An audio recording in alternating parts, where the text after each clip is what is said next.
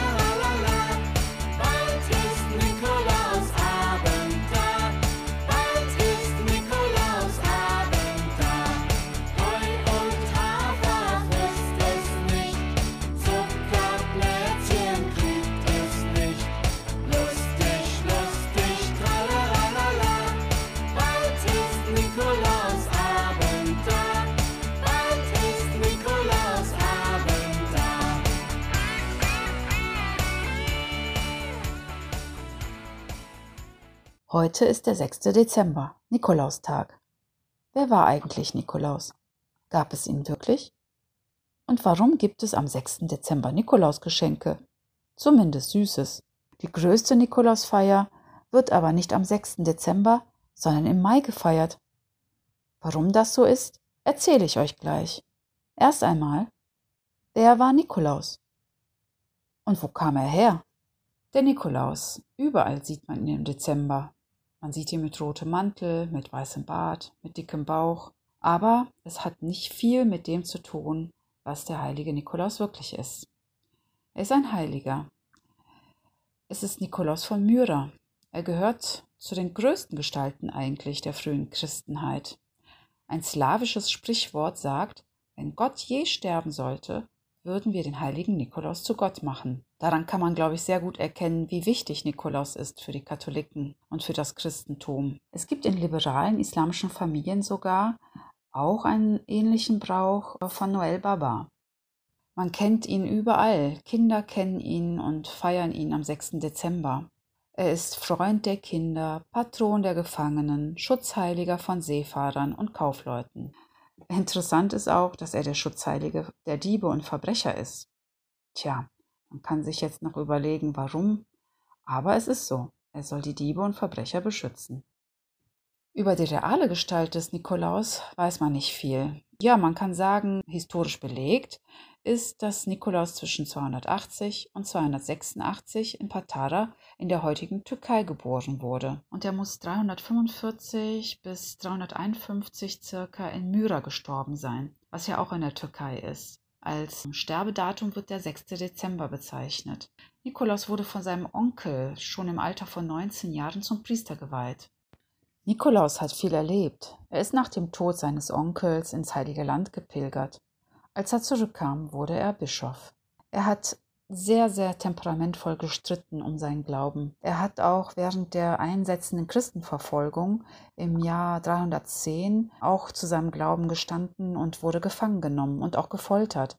Deshalb gilt er vielen auch als Märtyrer. Er war sehr streitbar und er hat wirklich für seinen Glauben sehr gekämpft. Ja, seine Eltern sind an der Pest gestorben, sehr früh. Nikolaus hat also sehr früh ein hohes Vermögen geerbt und verteilte es wohl an Arme. Es gibt unheimlich viele Legenden um ihn. Er soll ja sehr gutmütig gewesen sein. Und, äh, eins davon bezeichnet auch die Legende von dem Geldgeschenk. Nikolaus soll heimlich durchs Fenster und durch den Kamin in aufgehängten Socken Geld äh, übergeworfen haben. Für drei Frauen, drei Töchter eines Vaters, die eigentlich zur Prostitution hergegeben werden mussten, weil der Vater nicht genügend Geld hatte, also keine Mitgift für die Töchter. Und um zu verhindern, dass diese Töchter Prostituierte werden, hat Nikolaus halt heimlich durchs Fenster das Geld geworfen. Das ist eins der Legenden. Ja, der Kult um Nikolaus, der wurde in Deutschland auch schon im 10. Jahrhundert Einmal besonders durch die Kaiserin Theophanu, das war die griechische Ehefrau des Kaisers Otto II., gefördert, auch durch die ganzen Legenden, die es um ihn gab.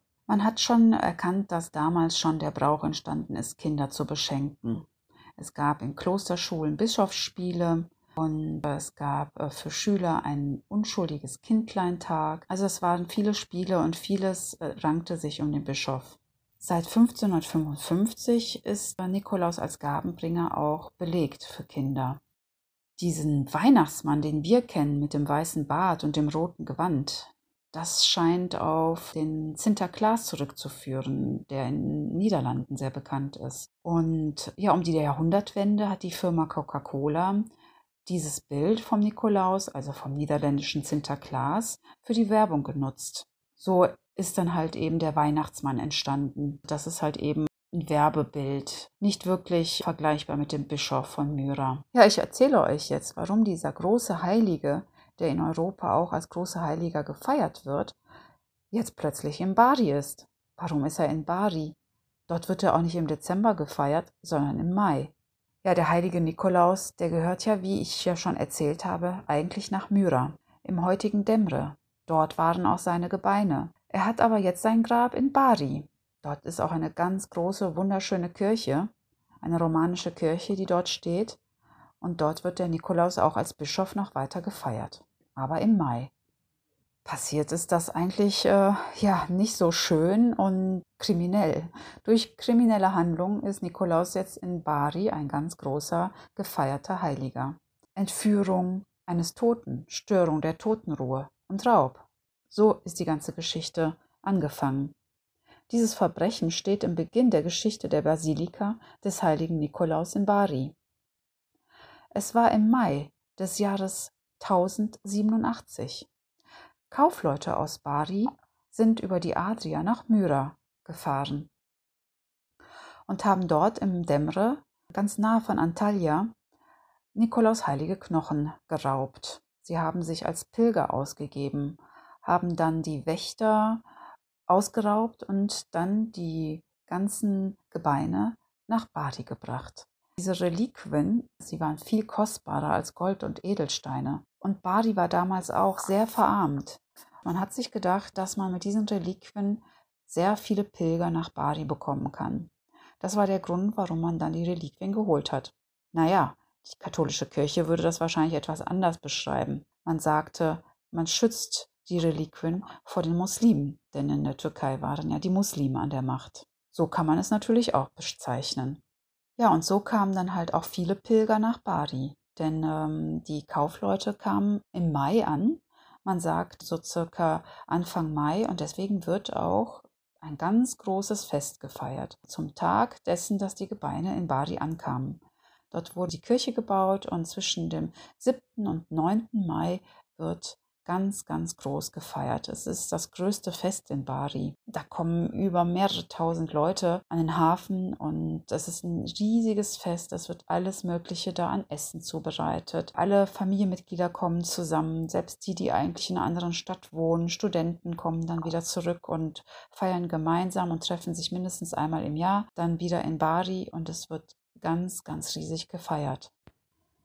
Der zerbrochene leere Sarkophag in Demre der wird heute in der wiederhergestellten Unterkirche von Wallfahrern der Ostkirche noch verehrt.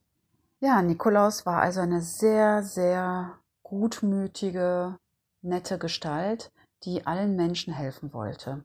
Das kann man vielleicht zusammenfassen.